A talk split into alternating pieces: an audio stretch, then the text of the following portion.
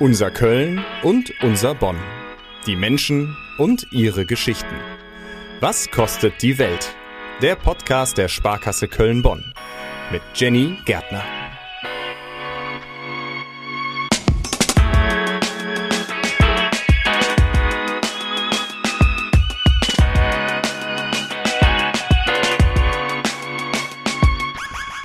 Jetzt erstmal Kaffee. Ich glaube, der Gedanke kommt vielen von uns direkt als erstes, wenn wir morgens die Augen aufschlagen. Vorher kriegen wir Kaffeesüchtigen überhaupt gar keinen geraden Satz raus. Es ist also kein Wunder, dass Kaffee das beliebteste Getränk der Deutschen ist. Jedes Jahr trinken wir ungefähr 167 Liter. Das sind durchschnittlich so vier Tassen am Tag. Und dabei geht es natürlich um viel, viel mehr als einfach nur ums Wachwerden. Es gibt einen regelrechten Kaffee-Hype. Was den Kaffee hier bei uns in der Region auszeichnet, darum geht's in dieser Folge Was kostet die Welt von der Sparkasse Köln-Bonn. Hier im Podcast spreche ich ja alle zwei Wochen mit Gästen, die spannende Geschichten erzählen über Dinge, die uns wichtig sind. Und jetzt eben dieser Mann, der in Kölns ältester Kaffeerösterei die Bohnen verarbeitet. Anbau, Handel, Röstung, Mahlgrad, Zubereitung. Kaffee kochen kann ja wirklich eine regelrechte Wissenschaft werden, aber keine Sorge, das wollen wir in dieser Folge auf jeden Fall vermeiden. Wir wollen mehr über die Begeisterung für den Kaffee sprechen und wie man damit eigentlich sein Geld verdient. Das macht der Bonner Carlo Graf Bülow, der arbeitet bei Chamon in Köln als Röstmeister. Mehrere Meisterschaften hat er schon gewonnen und als er damals angefangen hat, hat er sich alles rund um Kaffee erstmal selber beigebracht.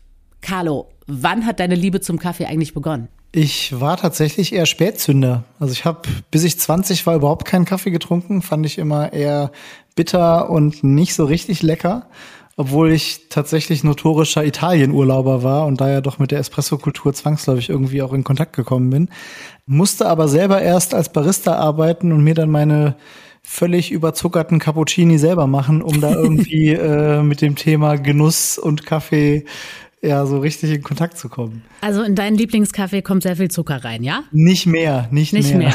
mehr. Aber wie das halt am Anfang oft so ist, man tastet sich so langsam ran und versucht diese bitteren Noten zu übertünchen. Äh, ja, mittlerweile absolut zuckerfrei, was das Thema Kaffee angeht. Wie sieht denn dein Lieblingskaffee aus, wo wir da schon dabei sind?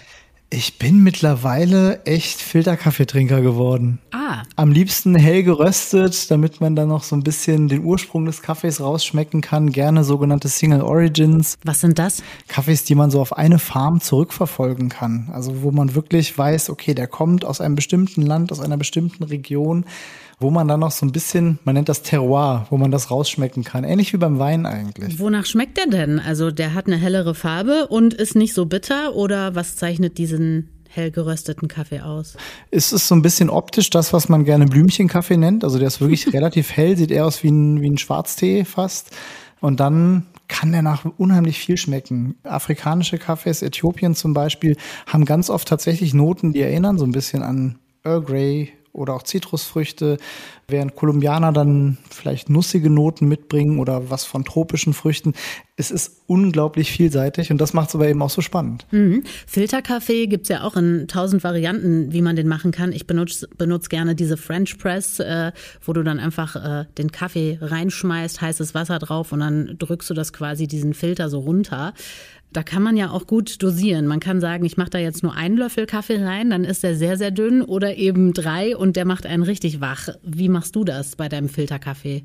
Ich nutze tatsächlich gerne einfach den klassischen Porzellanfilter.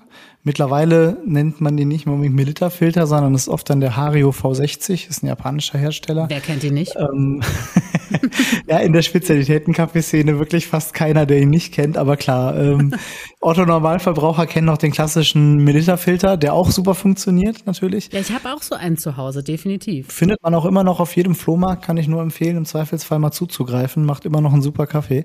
Kommt viel äh, Kaffee an sich rein oder stark, wenig stark, mittel? Wie, wie machst du das? Ähm, wir arbeiten selten mit Löffelangaben, ehrlicherweise, sondern eher mit Grammzahlen. Ja, also, wie viel Gramm kommt rein? Wenn man jetzt äh, als Profi arbeitet, dann ist man eher so in, wie in der Küche und arbeitet wirklich nach einem Rezept. Und da gibt's dann so einen ja, goldenen Schnitt und da sagt man 60 Gramm Pulver auf einen Liter. Und dann kann man mhm. das runterrechnen. Dann kann man natürlich je nach eigenem Gusto noch ein bisschen anpassen, geht mal fünf Gramm nach oben oder nach unten äh, auf den Liter gerechnet und dann findet man da am Ende sicherlich den Kaffee, der einem schmeckt. Vielen Dank für diese äh, Angaben. Das werde ich auf jeden Fall beim nächsten Kaffee ausprobieren und dann gucken, ob das auch für mich die, das richtige Maß ist. Kann ich nur empfehlen, meine Küchenwaage dazu zu nehmen. Es muss ja nicht auf 0,1 Gramm ich genau mach das, sein. ich teste das. Ich finde das gut. Das heißt aber, man merkt schon bei dir, also du hast halt ja auch mega Ahnung. Sind deine Freunde manchmal genervt und denken sich, oh, jetzt fängt er wieder an, über Kaffee zu reden? Mm, nee, genervt nicht. Es ist eher nur so, dass ich, wenn ich bei denen zu Gast bin, immer etwas verängstigt angeschaut werde, ob sie mir überhaupt einen Kaffee servieren dürfen, wobei ich da völlig äh, unprätentiös jederzeit auch irgendwie den normalen Kaffee von der Oma äh, serviert bekommen möchte, weil das erdet einen ja dann doch auch wieder ein bisschen. Und oft ist der viel besser, als man doch gemeinhin erwarten würde. Was macht denn schlechten Kaffee aus? Also wo sagst du, boah, ey, das ist wirklich Plörre? Ganz viel äh, steht oder fällt natürlich mit der Auswahl Der Bohne. der Bohne. Das ist einfach so. Also ein Kaffee fertig gemahlen, am liebsten schon ein Jahr irgendwo im äh, Großlager des Supermarkts, dann irgendwann in die Discounter-Filiale verschifft, ähm, aus billigem Rohkaffee völlig totgeröstet. Der kann am Ende einfach leider nicht lecker sein. Da kann mir auch niemand was anderes erzählen. Also der, der macht wahrscheinlich wach, der ist irgendwie äh, ausreichend bitter, um ihn dann mit einem Schuss Milch und Zucker eben als Kaffee zu erkennen. Aber Genuss ist das nicht. Und ich bin der Meinung, Kaffee sollte immer in erster Linie mal ein Genussmittel sein und erst in zweiter Linie irgendwie Wachmacher oder ähnliches. Guter Kaffee kostet leider eben auch ein bisschen Geld, muss man ehrlicherweise sagen. Gerade jetzt im Verlauf des letzten Jahres, der letzten anderthalb Jahre, sind die Preise da auch nochmal saftig angestiegen. Aufgrund verschiedenster ja, Marktfaktoren, gar nicht mal nur Corona, sondern logistische Gründe, Ernteausfälle in Brasilien etc. Ja.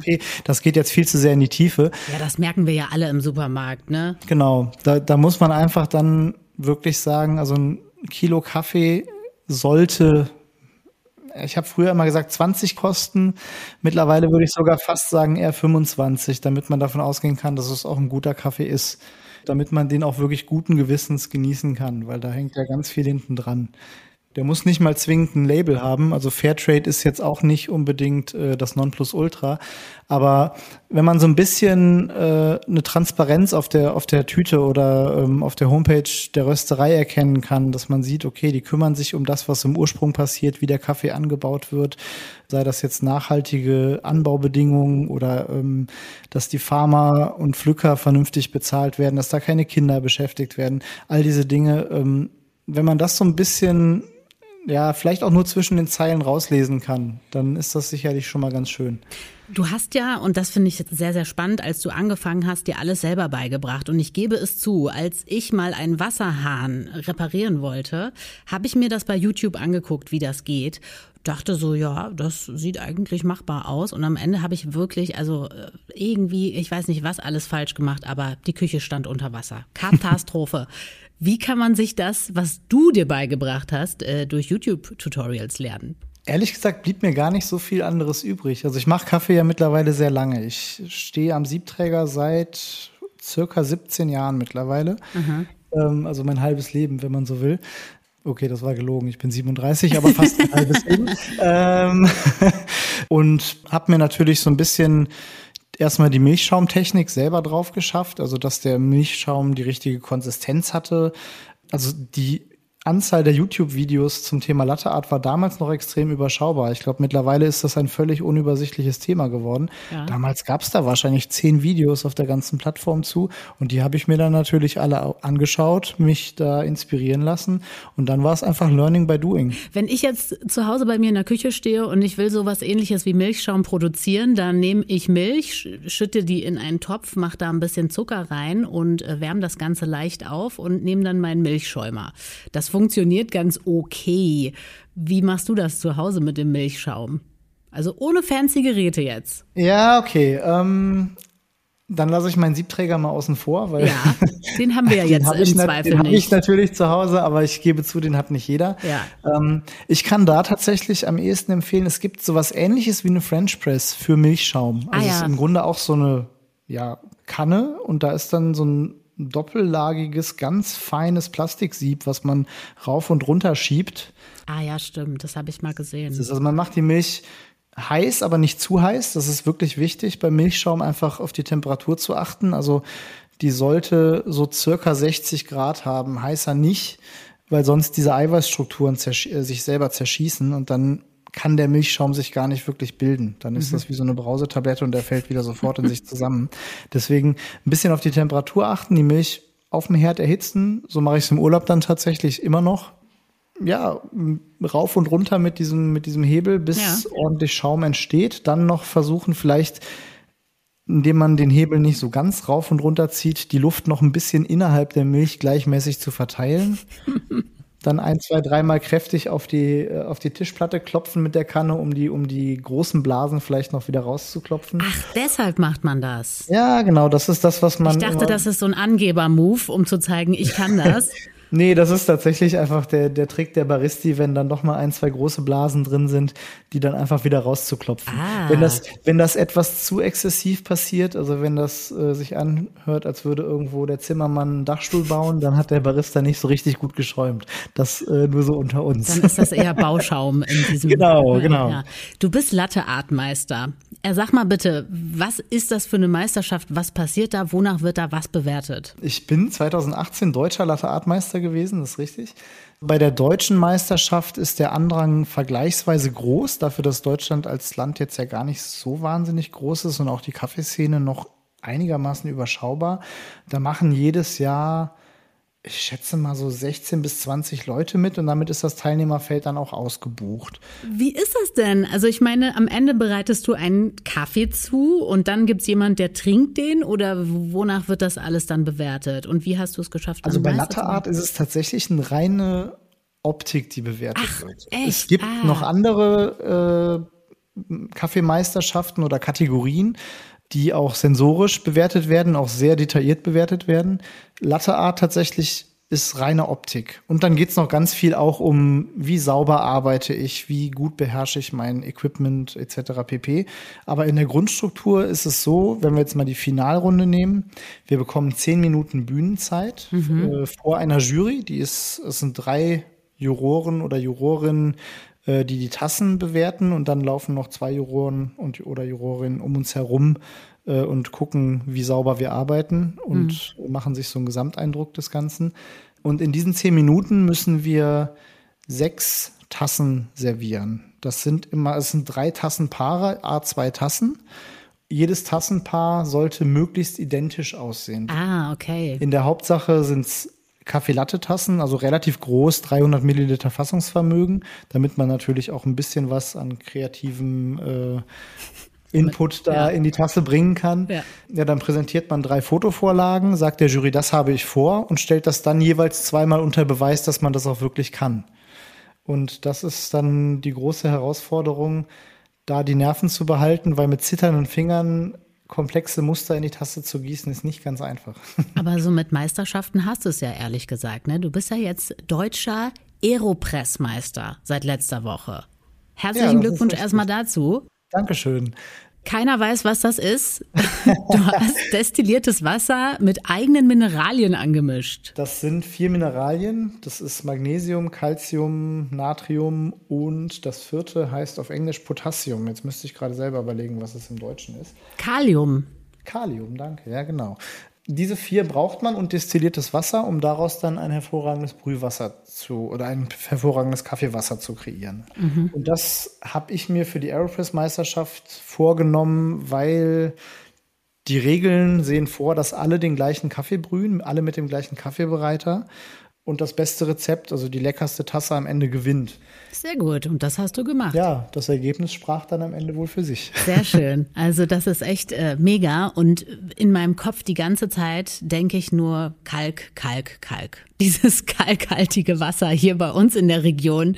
Wie schlimm ist das denn für Kaffee eigentlich? Ja, es hat zwei Auswirkungen. Ich würde das trennen wollen. Das eine ist natürlich, wenn ich zum Beispiel eine Siebträgermaschine zu Hause habe, ist Kalk letztlich natürlich tödlich für die Maschine. Also äh, würde ich da dringend empfehlen, mit Wasserfiltern zu arbeiten. Auf jeden Fall, aber ich meine jetzt geschmacklich. Das wäre das andere Thema. Sehr hartes Wasser tötet auch den Geschmack, muss man ehrlicherweise so sagen. Also, klingt hart, ist aber tatsächlich so. Also wenn man sich vorstellt, Kaffee hat bestimmte Aromen und hat gewisse Spitzen quasi äh, in der Säure, in der Süße, von mir aus auch in der Bitterkeit. Bitterkeit kann man übrigens super mit einer kleinen Prise Salz ausmerzen, das mal so als kleiner Geheimtipp. Stimmt, ja. Vielleicht mal ausprobieren. Aber gerade Säure ist extrem empfindlich auf hartes Wasser. Säure mhm. macht den Kaffee aber total spannend und interessant. Wenn ich jetzt dann hingehe und nehme das Kölner Leitungswasser, was ich glaube über 13 Grad deutscher Härte hat, also schon eher im harten Bereich liegt, merken wir jeden Tag beim Duschen. Dann ist die Tasse auf einmal sehr langweilig und flach. Mhm. Entsprechend empfiehlt es sich da natürlich dann vielleicht doch mal den Tischfilter, so eine Filterkanne mit Filterkartusche zu verwenden. Das haben wir natürlich alle hier. Wir wohnen ja auch alle hier.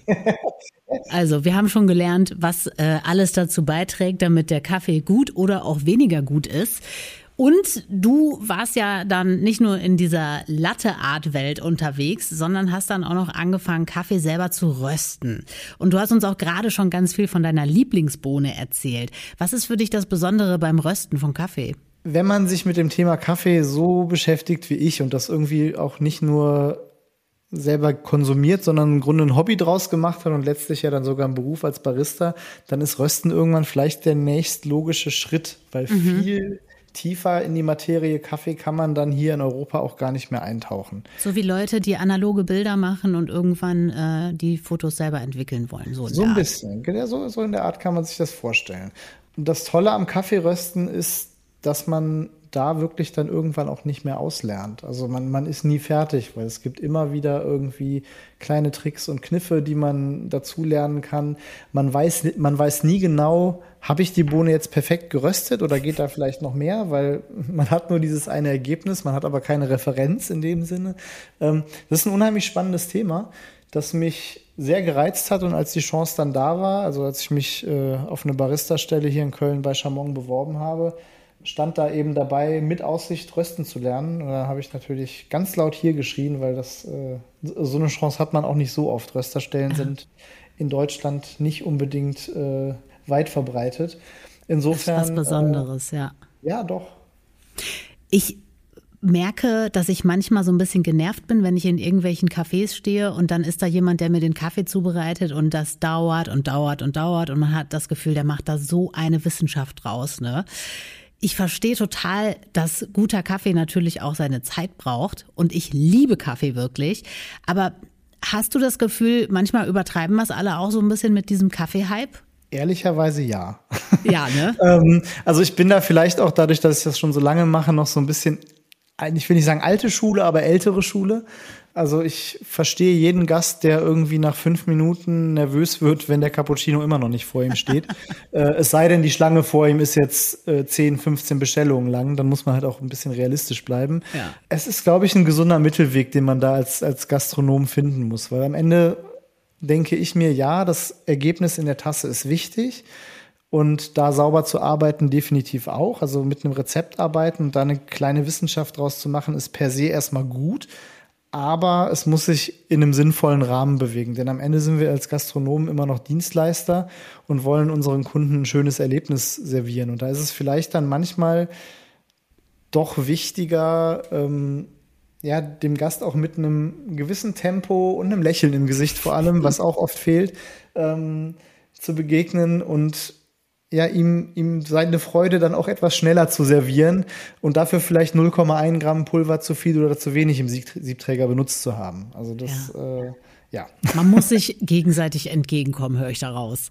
Ja, genau. Also die Erwartungshaltung auf der anderen Seite der Theke ist manchmal vielleicht auch nicht die richtige. Wenn ich in Spezialitätencafé gehe, kann ich nicht erwarten, Klar. dass mir der äh, Cappuccino in 30 Sekunden serviert wird, weil es steht kein Vollautomat da, sondern ein Barista, der sein Handwerk hoffentlich versteht und der arbeitet dann eben auch gründlich. Mhm. Aber natürlich sollte das Ganze sich in einem sinnvollen Rahmen bewegen. Du bist ja ursprünglich aus Bonn, arbeitest in Köln und ich habe mich gefragt, was macht denn so unsere Region aus? Also was macht hier so, kann man das sagen? Gibt es hier irgendwas, wo man sagt, also der Kaffee bei uns ist besonders so und so oder die Leute hier lieben den und den Kaffee oder Kaffee generell hier bei uns in der Region ist mega lecker oder Worauf stehen die Leute? Ähm, ich glaube, da ist der Kölner gar nicht so besonders und der Bonner ehrlicherweise auch nicht. Nee. Also äh, erfahrungsgemäß stehen die Deutschen auf Cappuccino, wenn es in der Gastronomie ist, und auf Filterkaffee, wenn sie es zu Hause machen. Das kann man, glaube ich, ganz gut so festhalten. Also in der Gastronomie sind, glaube ich, über 50 Prozent der Bestellungen im Kaffeebereich Cappuccini und 70 Prozent aller gekauften Röstungen für zu Hause sind Filterkaffee. Der Kölner oder der Bonner, ich glaube nicht, dass die sich da groß von unterscheiden. Mhm. Was spannend ist, wenn es jetzt um Spezialitätenkaffee geht, ist sicherlich, dass sowohl die Kölner als auch die Bonner Kaffeeszene noch so ein bisschen im Aufbau, noch ein bisschen in den Kinderschuhen steckt. Da ist also noch eine ganze Menge Potenzial und Luft nach oben.